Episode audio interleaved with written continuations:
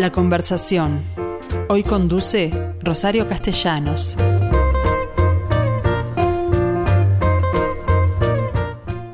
Bueno, y hoy en este último día del año 2020, año asiago, por cierto, que voy a despedir con toda la fuerza, bueno, eh, les propongo comer casero, que es lo que nos propone Jimena Torres y que parecería muy fácil para aquellos que saben cocinar. ¿Qué hacemos los, los que hemos admitido públicamente que no tenemos ni idea de, que, de cómo hacerlo?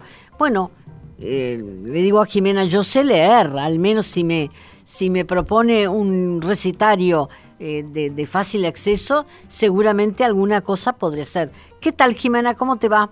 ¿Cómo estás, Rosario? Muchas gracias por recibirme. Besos para todos. Bien. Eh, Comer Casero es el libro que, que acabas de, de, publicar y en el cual, la parte de la recomendación, planteas una serie de recetas, ¿verdad?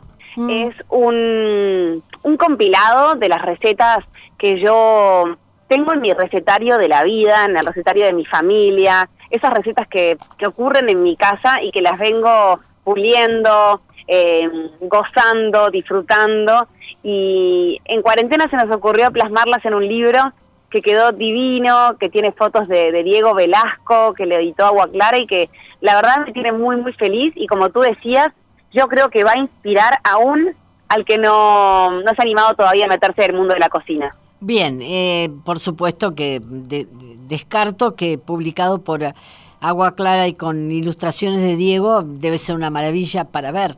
Pero me gustaría que me recomendaras qué hacer, porque en realidad, en realidad, a mí lo que me pasa es que cuando me hablan de una pizca de sal, de condimentar a gusto, no tengo ni idea de, de en qué consiste, no sé usar las hierbas, por ejemplo. Entonces, me gustaría saber si tú tenés en cuenta en tus recetas el hecho de que hay una cantidad de gente que, como yo, no sabe administrar los los eh, bueno elementos para ustedes son muy muy claros y evidentes de la comida casera, ¿no?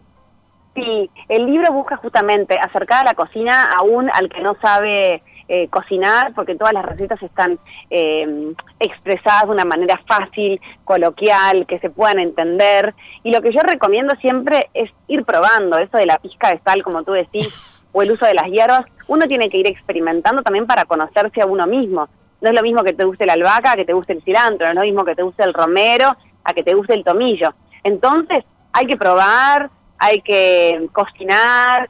Mientras uno está en la cocina, tiene que degustar antes de llevar el plato a la mesa. Es algo que es súper importante, porque primero nos tiene que gustar a nosotros para después podérselo servir a nuestros invitados. Bien, pero hoy, hoy tenemos un desafío que a mí por lo general me sale carísimo, salvo que mi hijo haga un asado, con, que, que creo que es lo que tiene proyectado para hoy, pero tengo que comprar todo, de manera que te voy a pedir que me organices un menú para la noche del 31.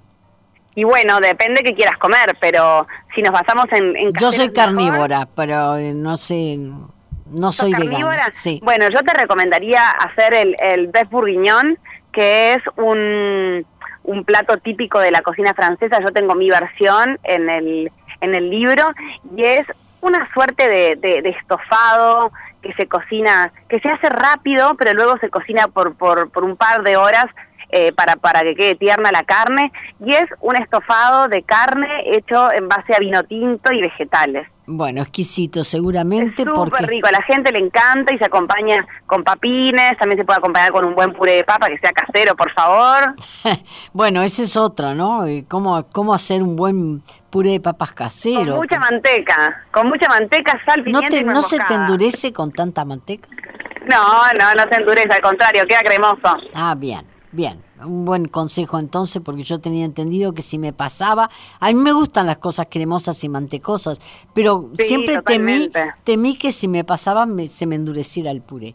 Bueno, no, no, no. No, no vale la pena ninguna entrada. Yo no llego a ninguna entrada, pero pienso bueno, que el comilón... Me gusta, sí. A mí me gustan las entradas, me gustan hacer los dips así como de vegetales y servirlos tanto con verduritas como con, con crackers y generalmente hago un baba ganoush, que es un paté de berenjenas, Mm. Hago un tapenado, que es un paté de aceitunas, y mm. hago un hummus en base a garbanzos. Las tres recetas son súper fáciles, se pueden hacer eh, básicamente en 10 minutos y también están en el libro. Bien, eh, paté de foie no, no, por lo visto no. Paté de foie no está en el libro. Bien. El humo sí me encanta en base a, este, a garbanzo. Pero eh, palta también en este momento hay unas cuantas. ¿No tenés nada con palta? Tenemos una receta para hacer guacamole mm, y para tener hacer también palta toast, que son esas tostadas con una palta sabrosa por arriba, que mm. justo es, es, como un plato típico de, de, la hora de brunch o del desayuno. Eh, es una buena forma también de incorporarle la palta a la dieta de los chicos. A mis hijos les encanta. Sí, a mí también. de, chica ya no tengo nada. Bueno, sigamos. En realidad, entonces, el buff mm, para, para, para plato principal, una entrada con, con bueno, una picadita. ¿Y luego qué hacemos? Y de postre yo te recomiendo que hagas tiramisú. Ah, yo en el libro te cuento eh, la versión de hacerlo con las plantillas caseras o también puedes hacerlo con las plantillas compradas, obviamente, porque las dos opciones eh, son totalmente válidas. Eh, y se hace súper rápido. Lo importante en el tiramisú es hacerlo por lo menos para que se pueda enfriar dos o tres horas en la heladera, no en el freezer. Es decir, abajo. sí, en la heladera porque queda, mm, tiene, que, tiene que tener ese tiempo de frío, no solamente por la temperatura, sino para que las plantillas se lleguen a humedecer bien claro. y queden, mm, queden bien embebidas en el café. Bien, eh, ¿con qué lo acompañarías en materia de bebidas, por ejemplo? Con un bueno, yo el bœuf bourguignon lo acompañaría con el mismo vino que cocinás. Siempre se recomienda cocinar con el ah, mismo vino que eso vas a tomar. eso es importante. No comprarte un vino barato porque si no, total voy a cocinar con él. Cocinar es lo mismo que tomar porque es algo que te estás llevando tú a tu cuerpo. Entonces, eh, un buen vino, un buen vino tinto. Sí, Bien. un buen merlot, un pino noir, hoy que está bastante, que hace calorcito, que la noche va a estar cálida. Mm. Y después de, de postre, eh, el tiramisú con una copa de espumante es un maridaje perfecto. Es un champagne. Sí, me encanta. Una cava, como le llaman los españoles. Exacto, con cava, con champagne, con medio y medio, lo que tengan en casa. Bien, entonces este, tenemos resuelta este, la, la, la, cena de fin de año. ¿Qué otros platos, qué otros platos para los que no son carnívoros, por ejemplo, aquellos que cultivan el vegetariano o el vegano? ¿Tenés bueno, A mí me encanta eh, la parmigiana di melanzane, que es una suerte de, de mil hojas de, de, de berenjenas intercaladas con tomate, con queso, con parmesano. A mí es un plato que me fascina, me encanta de que es súper gratinado y es un plato vegetariano, pero esos vegetarianos contundentes, ¿no? Que aún al carnívoro lo satisfacen. sí, claro, porque además tiene eso, ¿no? El vegetariano eh, por lo general eh, come liviano, pero no necesariamente sacía el, el hambre eh, un plato vegetariano, es decir, para ofrecerlo conviene que sean que tengan las, las dos condiciones, que sea abundante, que, sea vegetariano, que sea rico, o sea que que sea vegetariano no significa que tengas que comer una ensalada. Claro. Hay un montón de platos vegetarianos, ¿viste? Que una vez se piensa, ay, viene alguien vegetariano al asado, bueno, le pongo unas verduritas. No, pueden hacer cosas ricas con, con vegetales, sumarle queso, sumarle huevos, sumarle hierbas. ¿Y a los veganos? ¿Qué les y al vegano, bueno, los beefs, estos que te comenté hace un ratito, el baba ganoush, el tapenade y el hummus, los tres son aptos para veganos. Pero eso ahí te quedas con, con tapas nada más. Bueno, después puedes hacer, por ejemplo, la pizza, hay una pizza de coliflor mm. que está en el libro, que queda súper rica, que es espectacular y que la masa está hecha en base a coliflor. Bien, pero ¿qué plato eh, a ti te entusiasma más de todos los que tiene el libro? Eh, a mí me gusta mucho la fideuá. ¿Cómo es? Una especie de... Mm, es similar a la paella, pero en mm. vez de hacerse con arroz, se hace con fideos de ángel. Es un plato típico de la gastronomía valenciana. Eh, en casa lo hacemos mucho, le ponemos chipirones, le ponemos camarones. Se, se, hace en una, una fuente grande, ¿no? Eh, si estás hablando de marisco, pero de plato de pescado, ¿tenés alguno? No para mí, porque no voy a comer, no como pescado. Pero... a mí me encanta el pescado, sí. tengo un, buenísimo. un pescado blanco al curry que es espectacular. ¿En con qué coco, con vegetales. ¿Y qué pescado en ese caso recomendás? Bueno, ahí lo que yo siempre recomiendo es lo que sea de estación, no comprar pescado congelado, mm. ir a tu puesto de confianza, ir al puertito, ir a la feria. ¿El puertito del buceo? Depende de donde estén. Claro. Depende del lugar donde se encuentren, pero Mm. siempre ir a comprar a la pescadería y... Pescado fresco recién pescado sacado. fresco. Sí, totalmente. Si hay corvina, corvina. Si hay lenguado, lenguado. Si hay brótola, brótola.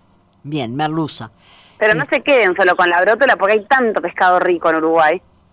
¿Como cuál otro, por ejemplo? Bueno, a mí la pescadilla este- me fascina. En este momento, en este me momento, encanta. ¿cuál es lo que lo, lo que recomendás? En Bueno, este- la corvina también la tenemos muy buena y estos días hay mucha. Corvina negra, claro. Mm. Bueno, en definitiva, entonces tenemos resuelto eh, un plato para, para todos los gustos.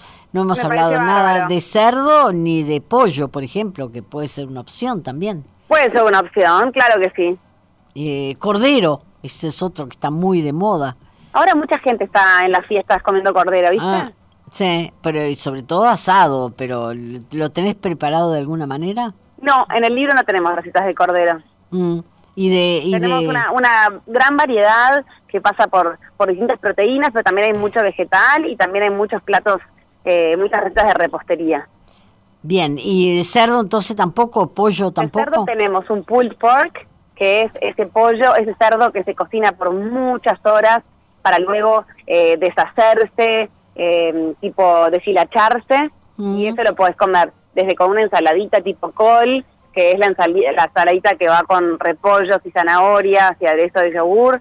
También se puede hacer eh, para comer adentro de un sándwich, un buen sándwich con ese cerdo que queda súper jugoso y un vasito de cerveza. me parece que ya estamos de vacaciones con eso. Evidente. Pero Jiménez, estoy seguro que más de uno me, me, me estará reprochando que todas las propuestas es para engordar. Aquellos que estén de régimen, por ejemplo, ¿qué tienen que comer? No, mira, yo soy mucho más de la filosofía de adaptar eh, las recetas a nuestra a nuestra dieta, pero no soy pro régimen. No Mm. soy pro de esas personas que, que de repente hacen dieta dos semanas y después cambian totalmente su forma de vida. Yo creo Sí. que es más, va más por el lado de comer casero, de comer sano, de equilibrar los días que comes verduras y los días que comes eh, carnes. Me parece que va más por ese lado. Pero el casero que te- al que tú haces referencia fundamentalmente son recetas importadas, es decir, la comida uruguaya en sí, ¿en qué aparece? Bueno, yo... eh, Porque es aburrida. ¿Cómo? Porque puede, algunos la consideran aburrida. Muy no, a mí no me parece para nada aburrida. Por ejemplo, unos zapallitos rellenos me Está parecen rico. un platazo. Mm. Unos morrones rellenos me parecen un platazo. Tenemos un zapallo cabutiá que está relleno de vegetales, que queda bastante cocción al horno para que el zapallo quede bien tierno. Son platos que están 100% metidos en nuestro ADN, en el ADN uruguayo, y que me fascinan. Bien, ¿y en materia de sopas, por ejemplo? Tenemos una sopa que es de, de zanahorias con leche de coco, que es Mm. una de las sopas que, que en casa se preparan eh, una vez por semana, siempre sopa. Bien. Hacemos tú- la sopa esa de zanahoria y, co- y curry y coco, también hacemos la sopa de cebolla, Bueno, Super la Unión, pero esa es francesa, pero se absolutamente. puede hacer en la casa de un uruguayo igual. No, claro, pero al- me refiero a las recetas de- que son de origen uruguayo, más allá de que creo que la mejor cocina la trajeron los inmigrantes este, de distintas partes y a mí en particular la cocina francesa me encanta, pero en realidad también mm, la carne es muy uruguaya, ¿no? Pasa que los inmigrantes eh, ya hoy son nuestras raíces, o sea, no- Claro. no, somos, no nos separamos de ellos. Muchos de nosotros tenemos abuelos de origen español, de origen italiano, entonces eso hace que también las recetas las hayamos adoptado y sean nuestras. Claro. Eh, si tú consideras que eso ya es viviendo, cocina la uruguaya. vas cocinando. Es cocina uruguaya, entonces. Porque ¿Cómo? la cocina peruana hoy por hoy está de moda y tiene su identidad. Eh, ¿Qué pasa con, con la cocina uruguaya? Hay muchos platos, como te decía hoy, que son uruguayos y que están totalmente arraigados en nuestro ADN y lo que lo hace uruguayo es su uso. Si una receta se hace y se repite y se repite y se pasa de generación en generación, se come una vez por semana en la casa de una familia uruguaya, ya la vas haciendo uruguaya. Claro. Eh, ¿Quién consideras tú que te ha inspirado en, en más en esta forma de, de llevar la cocina a la, a la gente, de, de- de afirmarte en lo casero? Eh, mi inspiración es, es mi vida misma, son mis abuelos, fue mi abuelo Pedro Carrera, que se vino en el año 50 para Uruguay, y que yo lo vi construir su confitería, entonces es como como que yo voy tomando la inspiración. Bueno, pero es catalán en todo caso. Es un abuelo que nació en España y se vino a vivir a Uruguay porque la situación de España era difícil y emigró. Pero es la confitería Carrera. Sí. Que, que tiene cosas deliciosas. Sí. Pero muy catalanas, como los cigarros, por ejemplo, catalanes. Muy catalanes y también, eh, bueno, platos como el Massini, que si bien es un plato catalán, hoy el, la gente lo considera un postre uruguayo. En los mm. libros de gastronomía uruguaya aparece. Sí. Por eso que te decía. El postre porque, porque el uso hace al, al, a la receta, eh, a la nacionalidad de la receta. Bien. A la identidad de la receta. Exactamente. Así que tenemos resuelto para distintos gustos la cena de hoy, más allá de que me quedo con la intriga de saber si me la explicas en el libro con esta facilidad con que la planteas en una entrevista, ¿no? Sí, totalmente. Es un libro hecho con muchísimo cariño y pensado para quien está en su casa viendo qué hacer, armando una linda cena con un amigo, con una familia y pensando en, en cocinar casero. Bien, en materia de cantidades, por ejemplo. Van a, poder preparar las recetas. En materia de cantidad de gente, este, también eh, decís en el libro para cuántas porciones es la receta, porque en el libro decimos tanto la, las cantidades de porciones como el grado de dificultad de la, de la ah, receta. Bien, eso me parece importante porque el tiempo que puede insumir o el grado de dificultad pueden ser determinantes. Cuando tiene uno que improvisar rápidamente una, receta, ¿no? Sí, sí, sí, tal cual. Bien. Tenemos, le dejamos toda la información en mi libro. Bien, entonces habrá que tenerlo en cuenta. Este, porque ya te digo, yo soy una nutria en la cocina, pero sé leer. Entonces, si me orientan bien, hasta puedo Bien, ahí es la actitud. Eh, puedo largar algún plato y además ahora que tengo más tiempo, este, bueno, estoy disfrutando de la cocina y algunas cosas me quedan bien. Jiménez, te agradezco muchísimo este contacto, tus sugerencias entonces, que seguramente más de uno de los que nos está oyendo lo tendrá en cuenta. Ojalá que se hayan inspirado, que se inspiren, que preparen comida rica, que de repente solamente preparar un, un buen dip, una linda picada, unas buenas ensaladas, puede darle mucho amor a, a la mesa de la noche de hoy, que creo que es lo que todos estamos esperando, ¿no? Sí, que pero amor y que haya salud. Pero además vamos a ser pocos, de manera que eso mismo, que tiene que ser muy buena comida porque si no se puede diluir y, no pasarse de cantidades. No pasarse, eh. no tener que tirar después, ¿no? Más claro, allá de que bueno, siempre está el día de mañana para comer, siempre las sobras son buenísimas. se comen fría el día siguiente. ¿A quién no le gusta comer sobras al día siguiente? Sí, no, y no preocuparse por la cocina. Este, tomarse un poco más de descanso. Jimena Torres. De mi parte les mando un beso gigante y a vos especialmente y a toda tu audiencia les deseo que el 2021 sea con mucha salud. Lo mismo deseo para ti y sobre todo que tengas mucho éxito con este libro en que nos recomendás comer casero y bueno, y que te sigamos el, Bueno, muchas gracias por abrirme las puertas. Les mando un beso gigante.